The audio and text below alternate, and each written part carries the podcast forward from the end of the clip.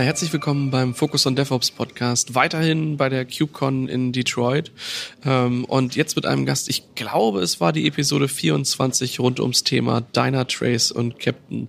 Andreas, Schön, dass du wieder dabei bist. Danke, Servus. Ich bin sehr impressed, dass du die Nummer, weil ich kann jetzt natürlich nicht validieren, aber es hat sich angehört, dass wenn du wirklich überzeugt bist, dass es die Episode 24 war. Ich musste extra tatsächlich googeln und ähm, dabei ist mir gerade aufgefallen, ich, ich konsumiere Podcasts halt meistens über Spotify. Frag mich nicht warum, aber ich tue das so. Ähm, und Spotify hat halt überhaupt keine Suche bei den ähm, bei den Episoden. Das ist äh, sehr nervig. Deswegen musste ich gerade googeln, habe dann bei uns im Blog geguckt und da stand das. Ich hätte hätte auch locker gedacht, dass wir zwei Episoden aufgenommen haben ja. und nicht nur eine. Ja. Ich glaube, wir haben einmal zweite im Gespräch gehabt, beziehungsweise haben wir eine interne Session bei euch einmal gemacht. Genau, ja, das, das, das muss es gewesen sein. Und da waren wir ja äh, im August letzten Jahres war das mit, äh, mit Michael Kambeck zusammen. Grüße genau. entsprechend. Ah, danke schön. Ja, jetzt haben wir in Detroit, gell? Ist so, ist so. Ja. Wie ist für dich? Ähm, wie, ähnlich wie du das vorher gesagt hast, am Weg hierher, mhm. äh, weniger als wie Valencia. Mhm. Ja, war spannend. Natürlich kann es mehrere Gründe dafür haben, sei es entweder es ist äh, nicht Sommer und nicht Europa, wo ich dahin will, sondern es ist eher Herbst und Detroit. Könnte mhm. eine Sache sein, könnte sein, im Herbst ist natürlich Covid wieder ein bisschen präsenter, mhm. vielleicht auch die wirtschaftliche das Umfeld, muss man schauen. Aber das Schöne ist, die, die Gespräche, die wir haben, sind eigentlich sehr hochqualitativ. Ja. Wir haben wieder mhm. unseren Captain Booth hier mhm. im Project Pavilion mhm. und wir haben zwar nicht so viele Leute wie in Valencia, aber ich die Gespräche, die wir haben, sind hochqualitativ. Und das, ja. das freut mich. Ja. Würde ich auch sagen. Also klar, äh, ist natürlich, also wir sprechen natürlich auch viel mit mit anderen ähm, Sponsoren hier und das ist immer, immer so schön zu sehen, wie die sich dann orientieren und wie man sich dann gegenseitig auch da das Gespräch suchen kann. Es ist ja nicht nur, dass man irgendwie mit den Besuchern halt spricht, sondern auch guckt, was kann man so so im Ökosystem noch miteinander ja. irgendwie machen. Ähm, aber ja, ist schon also schon ein interessanter Bereich und gerade auch da nochmal ein Mehrwert, eben auch ähm, ja hier in der US halt auch dabei zu sein. Also kann man andere Sachen mitnehmen. Äh, ich glaube von den von den Keynotes und von den äh, Vorträgen, die ist schon thematisch sehr ähnlich zu ja. dem, was wir auch in, in Valencia gesehen ja. haben. Ja, es sind ja dieselben Leute, sehr viel, die die ja. Vorträge halten. Ja, genau. Für die, die in der letzten Episode noch nicht dabei gewesen mhm. sind, ähm, was machst du eigentlich? Das ist eine gute Frage, ja. Das sagt mir meine Frau auch jeden Tag, ja. Und die sollte es wissen, weil die arbeitet auch bei der Dynatrace. Äh, was mache ich den ganzen Tag? Ich versuche auf der einen Seite eine Fanbase aufzubauen für die Produkte und Frameworks und Projekte, mhm. die wir so machen. Mit Fanbase meine ich, ich bin kein Verkäufer, aber ich bin sehr überzeugt von dem, was wir machen mit Captain, mit Dynatrace und ich versuche über Advocacy mhm. den Leuten näher zu bringen, wie wir helfen können. Mhm. Ja, so mit einer Fanbase und keine Userbase, sondern wie eine Fanbase. Mhm. Ähm, generell natürlich mache ich Developer Advocacy. Das heißt, ich bin mhm. sehr viel bei Konferenzen, bei Meetups, äh, Blogging, ich habe einen eigenen YouTube-Kanal mhm. und äh, auch einen Podcast und versuche dort die Themen meinen, meiner Audience, meiner Community näher zu bringen, rund um Observability, rund um Performance Engineering, rund mhm. um DevOps, SRE, genau. Ja. In Österreich sagt man gescheit daherreden und ich hoffe, es ist ein bisschen was dahinter, genau. Schön. Ähm, seit dem letzten Mal hat sich ja wirklich ähm, einiges getan. Ich hatte äh, gesehen, dass ihr auch die, die Captain äh, Community Days ähm, mhm. hier jetzt gehostet haben. Genau, ja. ähm, da darfst du natürlich gerne mal ein bisschen ausholen. Was, was ist so in den letzten über zwölf Monaten ja, bei euch passiert? Ja, viel. Also von der Captain-Seite, wenn wir wirklich mal bei dem Thema bleiben, mhm. äh, wie wir das letzte Mal gesprochen haben, war Captain auch ein sogenanntes Sandbox-Projekt im mhm. CNCF für Leute, die sich vielleicht nicht so auskennen verschiedenen Projekte starten als Sandbox, dann kommen Incubating und dann kommt Graduating. Mhm. Ähm, der Unterschied ist, es gibt unterschiedliche Kriterien, wie man zu diesem Status kommt. Das heißt, mhm. bei Incubating muss man wirklich beweisen, dass das kein Spielprojekt ist, sondern es wird wirklich produktiv eingesetzt. es wird ernst, ne? Es ja. wird ernst, ja genau. Das heißt, man muss zur CNCF beweisen, dass es äh, Adoption gibt, Production mhm. Adoption. Mhm. Da gibt es auch dann Interviews mit den Usern, die werden dann mhm. geführt von der CNCF, um wirklich zu validieren, dass die das nicht nur für Sample-Apps verwenden, wie in unserem Fall mhm. bei Captain, sondern in Produktion. Äh, man muss gewisse Coding-Richtlinien machen, äh, quasi mhm. haben. Man muss eine gewisse Community-Aktivität haben, man muss eine gewisse mhm. Diversität haben von den Contributern. Ähm, und das ist quasi, man, man, man zeigt dort die Maturity vom Projekt her. Mhm. Und das haben wir jetzt geschafft. Im, ich glaube, im Juli war es soweit, sind wir mhm. Incubator geworden. Was bringt's uns? Es bringt uns mehr Publicity natürlich über CNCF. Mhm, ja, ja. Unter anderem diesen Community Day. Das heißt, wir ah, haben okay. jetzt bei der, wir haben applied dafür und haben gesagt, als Incubating-Projekt möchten wir gerne einen Community Day hosten. Mhm. Das heißt, die CNCF hat uns dann einen Raum zur Verfügung gestellt und hat es dann dementsprechend promotet. Wir haben ein Programm gehabt von neun in der Früh bis um, bis um fünf am Nachmittag. Mhm. Ja. Also war nicht ein voller Full-Day Conference Day und den haben wir auch genutzt, um endlich mal face-to-face mhm. uns mit der Community zu treffen, die halt hier sind und die auch Interesse gehabt haben und sind durchgegangen von State of the Union war der erste Vortrag, so mhm. wo stehen wir jetzt gerade mit Captain. Dann habe ich einen Workshop gemacht, wo ich einmal hergezeigt habe, wie funktioniert Captain mhm. zurzeit, wirklich Einführung. Und dann am Nachmittag sind wir dann richtig gegangen, in welche Richtung geht's jetzt weiter mit Captain. Mhm. Das war recht spannend, ja. Wie war da so die, die, äh, die Mischung der Teilnehmenden? Also viele, die neu waren oder viele eher so, die schon ähm, ewig dabei sind, die Core-Kontributoren irgendwie auch sind? Oder wie hat sich das Ich würde sagen, der Großteil eigentlich neu und das war das Schöne daran, ja. Mhm. Weil ich glaube, es haben sich dann einfach, ich hoffe, sie haben sich nicht einfach in dem Raum verloren, sondern sie sind. was ist hier los? Ja, ich genau. weiß noch nicht, was ich machen soll. Ja, Komm genau. Nein, es war wirklich, die meisten waren dann auch wirklich die kompletten acht Stunden dabei. Ja. ja, das war sehr schön. Es waren sehr viele, die gesagt haben, hey, sie haben über Captain gelesen, es hört sich interessant an und sie mhm. möchten einfach jetzt mal lernen, was das wirklich ist und mit anderen Leuten reden und sich austauschen. Mhm. Und natürlich waren aber auch ähm, äh, ein paar dabei, die schon länger Captain-User sind. Da war es einmal super Feedback zu hören, mhm. nämlich direktes Feedback. Ja, da kann ja, man auch klar. dann oft ein bisschen ehrlicher sein und wir haben auch sehr, sehr viel Gutes, aber auch Konstruktives und Feedback ja, bekommen, ja, was sehr gut war und hat uns dann auch bestätigt, dieses Feedback, dass die Richtung, die wir jetzt eingeschlagen haben in den letzten mhm. Wochen vor allem, die richtige ist, ja, weil, ich habe gesagt, am Nachmittag haben wir dann eine Session gehabt zum Thema Future, mhm. wo es hingeht mit Captain und das haben wir auch am Booth jetzt vorgestellt, die letzten zwei Tage, morgen auch noch, ähm, so hat uns eigentlich bestätigt, dass wir am richtigen Weg sind. Mhm.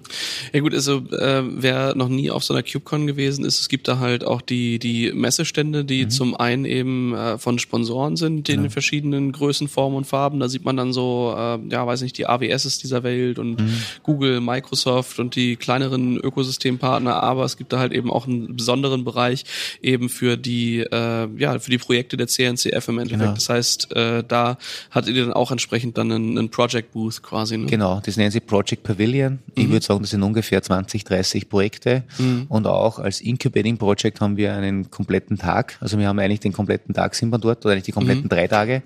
Äh, ein paar kleinere Projekte, die haben nur einen halben Tag, da wird dann immer geswitcht. Mhm. Vormittag dieses Projekt, Nachmittag das andere Projekt.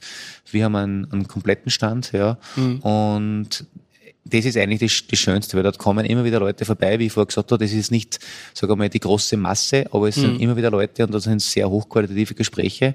Mhm. Und dort kann man nämlich auch, und das macht mir so viel Spaß bei diesen Konferenzen, neue Messages austesten. Dort kann mhm. man testen, ist das, was man eigentlich baut, wirklich, löst es ein wirklich ein Problem? Mhm. Wie erklärt man das überhaupt, was man baut? Weil das war immer die Challenge bei uns mit Captain. Was ist Captain eigentlich? Ja, mhm. weil wir haben, was, wir haben sehr viele Sachen versucht zu lösen.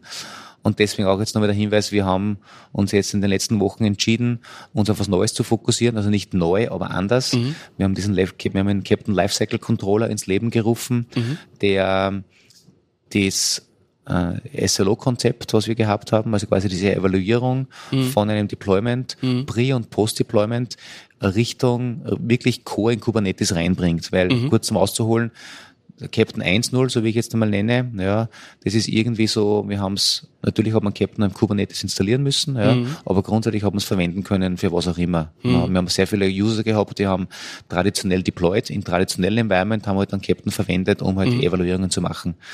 Und die Cloud Native Community hat uns dann gefragt, wie macht's denn GitOps? Wie, wieso habt ihr, wieso habt ihr eure eigene Config-Files? Wieso habt ihr eigenes Git-Repository? Ja, wieso, ja. wieso muss ich ein eigenes YAML-File, mein Shipyard definieren und meine SLIs ja. und SLOs? Wieso macht ihr das nicht mit Kubernetes Primitives? Mhm. Und jetzt haben wir eben mit diesem Captain Lifecycle Controller einen anderen Ansatz. Wir haben jetzt mhm. einen Operator. Mhm. Und dementsprechend alles in CRDs abgegossen. Alles in CRDs hattet. und nämlich keine neuen CRDs notwendigerweise, sondern wir nehmen Standard äh, mhm. Primitives. Das heißt, was wollen wir eigentlich erreichen? Wir wollen, dass unsere User sicherstellen, dass wenn sie deployen, dass sie in ein Environment deployen, das ready ist. Das heißt, wir machen mhm. Pre-Deployment-Checks mhm. und wenn deployed wird, egal mit welchem Tool deployed wird, mhm. dann möchten wir nach dem Deployment Post-Deployment-Checks machen. Mhm. Das heißt, wir haben jetzt einen Operator und dieser Operator sieht sich dann Annotations an auf den Deployments. Das heißt, mhm. da kann man annotieren, auf diesem Deployment möchte ich gern, dass Captain den Lifecycle mir managt. Ab diesem Zeitpunkt ähm, installieren wir eine Scheduler Extension. Mhm. Das heißt, zusätzlich zum Standard Kubernetes Scheduler, mhm. der sich, der sagt, ist genug CPU und Memory zur Verfügung für diesen Pod, machen wir vorher Checks wie, ist das Environment überhaupt ready? Mhm. Haben, sind meine externen Dependencies überhaupt verfügbar? Zum Beispiel, wenn mhm. ich auf einer Datenbank depending bin, kann ich einen, einen Check einführen, ist die Datenbank ready, ist sie im richtigen der Version? Oder mhm. wenn ich in Production deploy, habe ich genug Error Budget. Mhm. Das heißt, das sind so Pre-Deployment-Checks. Und wenn diese Pre-Deployment-Checks fehlen, dann stoppen wir sogar das ganze Deployment in mhm. Kubernetes. Ja? Wenn es gut geht, dann lassen wir Kubernetes deployen mhm. und nach dem Deployment machen wir dann Post-Deployment-Checks. Das wäre zum Beispiel, ich kann sagen, Captain, für alle meine Deployments in diesem Namespace möchte ich gern, dass du die synthetischen Tests anstoßt, die ich heute halt in meinem mhm. synthetischen Testing-Tool habe. Dann möchte ich gern sicherstellen, dass das Observability-Tool mir sagt, dass alles noch grün ist und dass keine neuen Error-Messages da sind, mhm. dass die SLOs nach wie vor grün sind. Mhm. Und wenn das alles gut ist, dann möchte ich gern, dass man Slack-Message schickt. Ja. Das, das, ist schon geil. Es also, ist schon cool, ja, ja genau. Ja. Ja, es ist halt, also vieles von dem, was, was ja halt irgendwie von der Plattform an sich, also von Kubernetes als Plattform an sich möglich ist, ist halt naja, nicht bis zu Ende gedacht, ja. Also klar, du kannst so Sachen machen wie ein Blue-Green Deployment ähm, und du kannst halt natürlich auch irgendwie ähm, Canary Releases fahren und da irgendwie überlegen, wie du da Regeln baust, dass dein, dein Traffic halt links, rechts, oben, unten lang geht.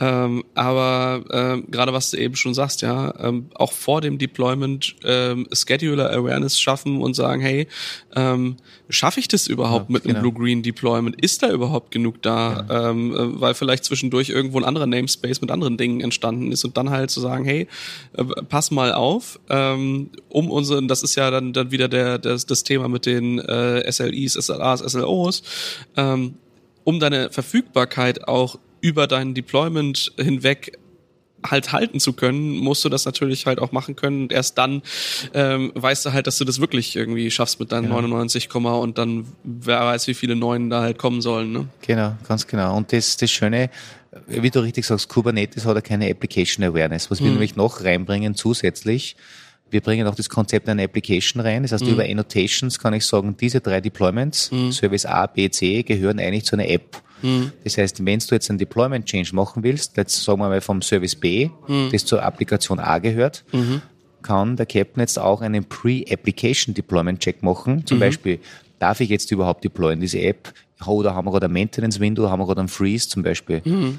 Und auch nachdem alle Komponenten von der App deployed sind, kann ich einen Post-Application Deployment Check machen. Das heißt, läuft die Application wirklich jetzt? Mm. Sind meine End-User-Use-Cases, funktionieren die alle? Ja? ja. Das heißt, wieder anstoßen von einem Test zum Beispiel und solche Sachen. Ja, ja. es ist so, ja. Also normalerweise äh, packst du das halt irgendwie in die Deployment-Pipeline rein oder wenn du Glück hast, ähm, hat man da vielleicht schon mit Helm irgendwie ein bisschen was gebaut, genau. dass da halt auch wirkliche Tests sind. Aber ähm, naja, es ist halt bei den meisten Tools nicht, nicht Ende, Ende zu Ende. Und das scheint, also das letzte Mal, als wir gesprochen haben, da war es schon schon echt viel, was mhm. ihr halt macht. Und das ist halt, äh, scheint so, als würdet ihr auf dem Weg zwischen End-to-End halt noch irgendwie tausendlose Dinge finden, wo ihr sagt, ah ja, guck mal, das können wir auch noch mit draufpacken ja. und das können wir jetzt auch noch zupacken. Genau, ja. Aber was wir im Endeffekt erreichen wollten, wie du richtig sagst, man kann sehr viel in die Pipelines einbauen. Mhm.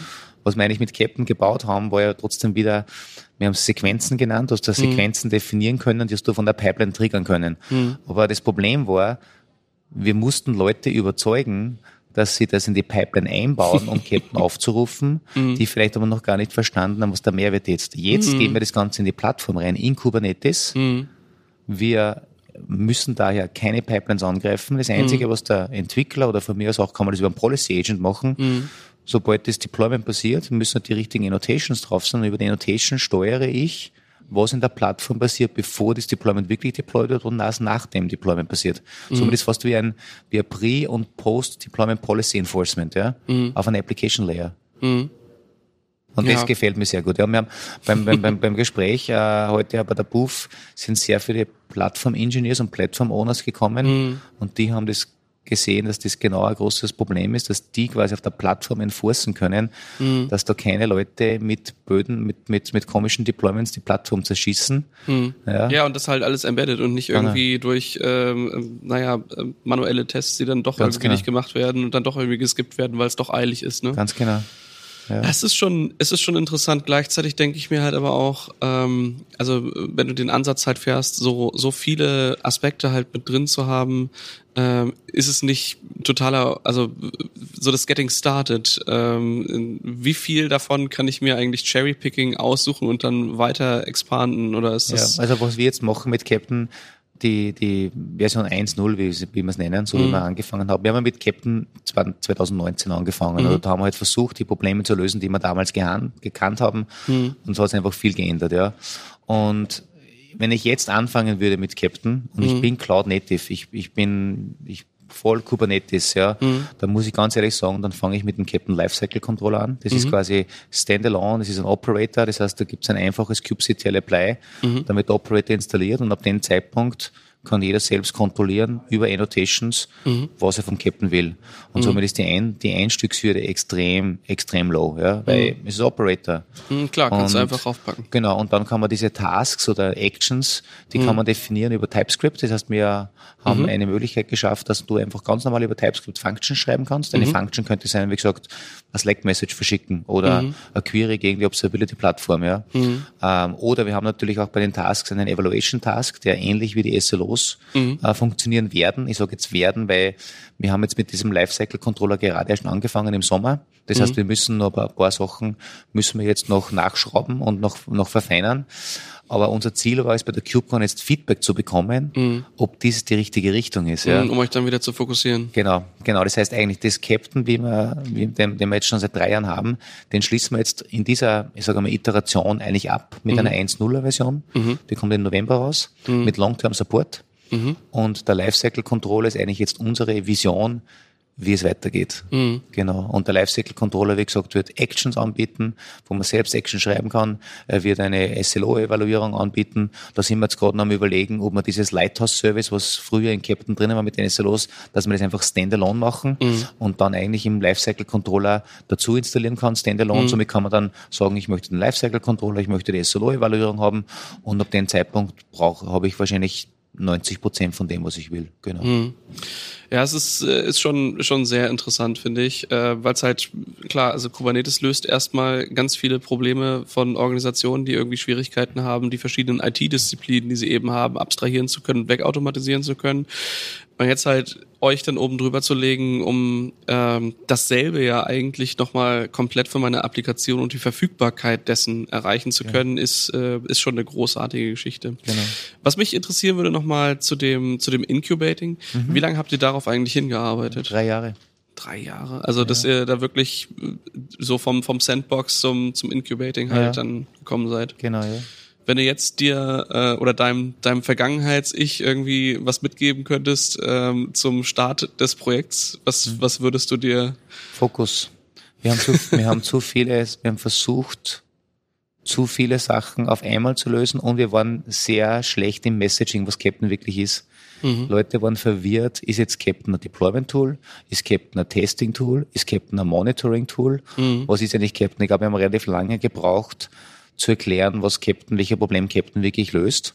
Wusstet ihr das von vornherein schon so detailliert? Naja, wir vermutlich nicht, ja, wir sind ein bisschen, vielleicht ein bisschen blauäugig äh, auf das Ganze raufgegangen. Wir wollten ja eigentlich eine neue Observability-driven DevOps, Delivery und SRE Automation Engine bauen, ja, oder beziehungsweise mhm. das Problem wollten wir lösen, weil diese Tools, die wir alle gehabt haben, die waren einfach nicht, die waren sehr clunky und da hat man Observability sehr schwer integrieren können und da wollten wir einfach was Neues bieten. Mhm. Und ich glaube, es ist dann ein bisschen, also SLOs war immer unser Zentrum und mhm. das ist ein nach wie vor, glaube ich, das war das Beste eigentlich, was wir gemacht haben und das ist auch am besten angenommen worden.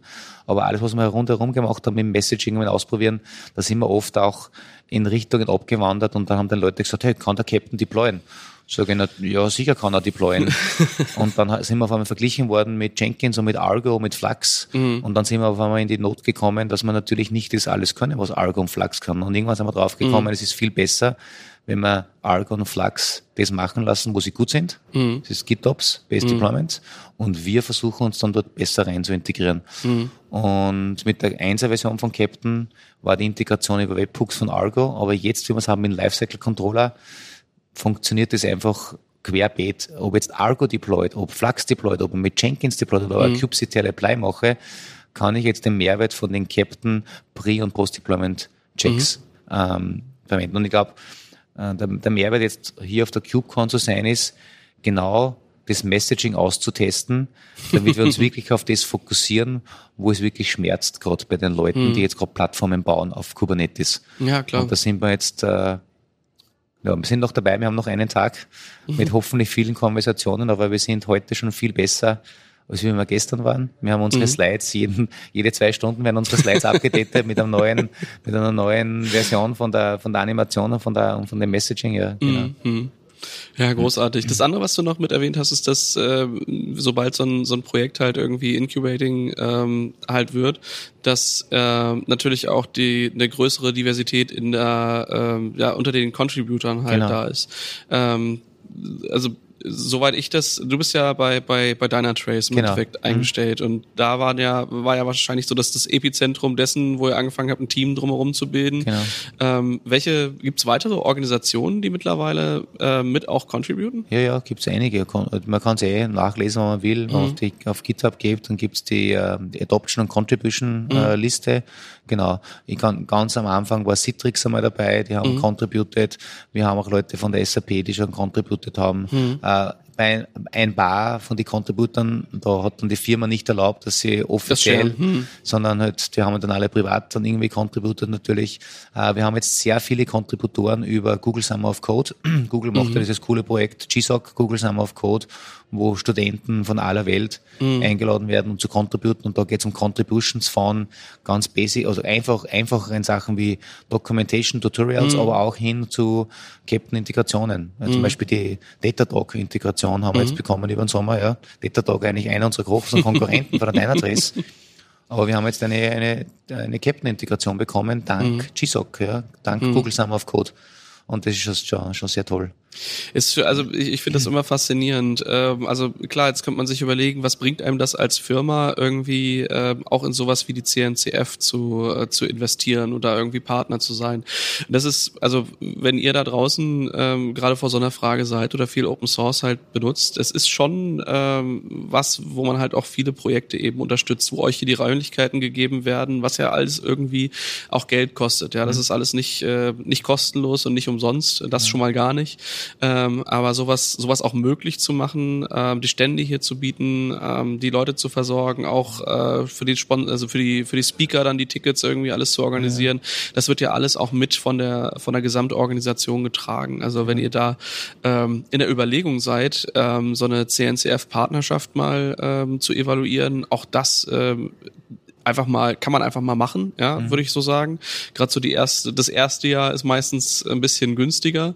Ähm, oder halt auch einfach eine gute Organisation, wo man mal was hinspenden kann, wenn man halt nicht ähm, alle Tools irgendwie unter Support hat und den Organisationen oder den, den, ähm, den Communities selbst was zurückgibt. Und das andere sind natürlich Contributions, ne? Mhm. Also ähm, ich finde das großartig, wie im Endeffekt die, die Contributions und der, dieser Open Source Spirit ja auch ähm, Dynatrace ist ja auch ein Enterprise irgendwo mit anderen verbindet, die in einem ähnlichen Marktsegment unterwegs sind, aber trotzdem sagen, hey, lass uns mal hier zusammensetzen und diesen Use Case mit, ähm, mit verbinden und das halt gemeinsam weiterentwickeln, weil der Market Share für euch ja trotzdem irgendwie äh, gegeben ist und auch mhm. wahrscheinlich Unterschiede und trotzdem äh, viele Überschneidungen auch da genau, sind. Ne? Ganz genau, ja. Das ist spannend. Ähm, vor zwei Stunden habe ich ein Interview geführt, da bin ich eingeladen worden. Lightstep hat eigentlich mhm. eine äh, mit äh, Tech Strong heißt die, heißt die, die, die Firma, die unterschiedliche äh, Videocasts und Livecasts macht. Mhm. Und Lightstep, eigentlich auch einer unserer Konkurrenten im Observability Space, mhm. hat mich dann als zusätzlichen Speaker eingeladen. und es war recht spannend, in einem Lightstep gesponserten Talk zwischen die ganzen Lightstep-Members äh, zu sitzen. Und äh, ich wurde dann trotzdem befragt, genauso zum Thema Observability, SOE. Mhm. Und das ist ja das Schöne, ja. Wir natürlich sind wir irgendwie Konkurrenten, auf der anderen Seite versuchen wir die gleiche Community weiterzubringen. Und, ja, klar. und ich habe es so erwähnt, ich habe gesagt, ähm, wenn man sich als Enterprise-Firma nur auf seinem Enterprise-Markt und seine Kunden fokussiert und, mhm. und sich irgendwie verschließt, diesem Open Source, Absolut. dann ist man in seiner eigenen Bubble. Und Natürlich. dann sieht man eigentlich nichts, was sich draußen tut und wo es wirklich, wo wirklich der Schuh drückt. Und deswegen glaube ich, ist das so wichtig, ja. Ja, und wir sind ja hier nicht in einem Bereich, wo, wo alles irgendwie Geheimnisse sind, sondern wir arbeiten ja alle hier mit, mit Open Source oder zumindest sehr viele äh, sind da Open Source. Klar gibt es auch im Ökosystem so einige äh, Closed Source Anbieter, aber ich glaube, die, die, die richtig relevanten, die richtig großen, das sind die, die es offenlegen. Ja. Ähm, und von daher ähm, kann man da halt auch mal die Barrieren irgendwie fallen lassen und einfach mal gucken, was machen die, was denken die da darüber, wie, wie ist es eigentlich wirklich? Nicht so nur so von Hören sagen und sagen hier, ja, nee, die sind alle irgendwie immer äh, dover, weil mhm. unser Sales sagt, äh, dass wir uns ja, wir wollen ja das verkaufen und nicht irgendwie mhm. das andere. Ja. Aber trotzdem ist das natürlich eine, eine großartige Gelegenheit, auch mal zu gucken, wie ist denn das halt einfach wirklich? Und äh, sind es ja Menschen, die irgendwie auch äh, ja ganz normal irgendwie sind und miteinander sich für verschiedene Dinge begeistern und manchmal auch eben für dieselbe Sache. Ne? Das ist ja. schon, äh, ist für mich eine, eine wundervolle Sache hier auf diesen Community-Events, die ganzen Leute zu treffen und zu gucken, was hier so geht und ja. äh, halt auch gleichzeitig links und rechts zu evaluieren und äh, sich auch mal zu challengen. Ja, ja das bringt dann im Endeffekt ja weiter. Ganz genau, ja. Ja, Andreas, es war mir wie immer ein Fest, äh, dich mit dabei zu haben. Ja. Ähm, ich gebe davon ja. aus, dass wir uns spätestens in Amsterdam äh, das nächste Mal über den Weg ich laufen. Ich hoffe, man sieht sich jetzt gleich bei der Party auf ein Bier. Ach ja, ja, ja, stimmt. Ja. Heute ist die, die All Attendees Party an drei verschiedenen Orten. Mal gucken, wo wir uns da wieder sehen. Aber ansonsten spätestens auf der CubeCon in Amsterdam wieder. Genau. Ja, super. Dankeschön. Ja, sehr gerne. Und wenn ihr Feedback dazu habt und auch entsprechend Captain äh, mal ausprobieren wollt, wir werden euch die Links wie immer in den Show Notes verlinken und Äh, zum gesamten Thema werdet ihr gerne los unter podcast.sva.de. Bis dann. Ciao.